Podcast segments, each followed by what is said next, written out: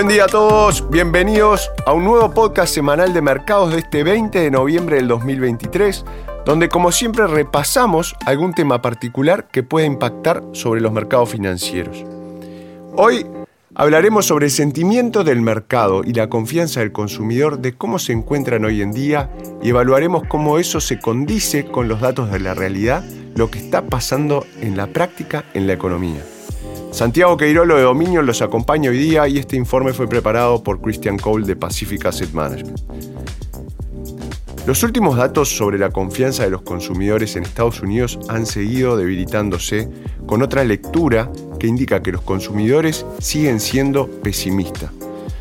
Los datos de una encuesta similar en la que se pregunta a los encuestados su grado de confianza o pesimismo sobre las perspectivas de la economía en Europa muestran un panorama similar con datos que muestran que los ciudadanos y las empresas tienen actualmente poca confianza en la fortaleza de la economía. Por otro lado, cuando nos fijamos en los datos sobre las ventas al por menor y el crecimiento económico en general, los datos vienen a ser más positivos. En China, Estados Unidos y Europa se ha producido un repunte notable, aunque todavía pequeño, desde los mínimos recientes en el crecimiento de las ventas minoristas y otros datos de actividad. Los datos del PBI del tercer trimestre de Estados Unidos fueron muy sólidos, lo que indica que el crecimiento nominal de la economía es fuerte, aunque la inflación ha ido bajando al mismo tiempo. Además, acabamos de tener una temporada de reporte de resultados corporativos en la que en general los resultados empresariales han sido buenos. En muchos sectores de la economía la demanda sigue siendo fuerte.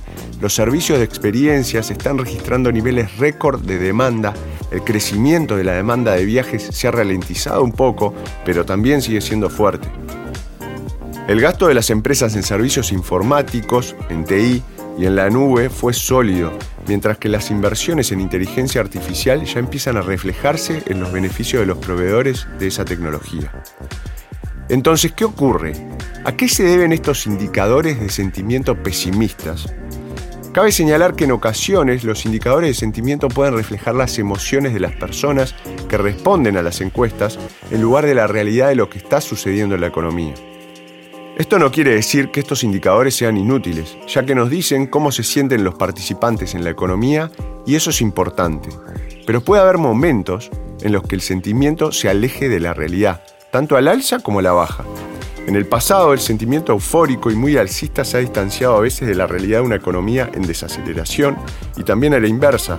A veces el sentimiento es excesivamente pesimista en relación con los resultados reales de la economía. Sospechamos que actualmente podemos estar asistiendo a un desajuste entre los indicadores de sentimiento y la realidad. Los indicadores de sentimiento siguen reflejando el pesimismo de los participantes en la encuesta que se han visto golpeados por la inflación, la volatilidad de los mercados y una serie de perturbaciones geopolíticas.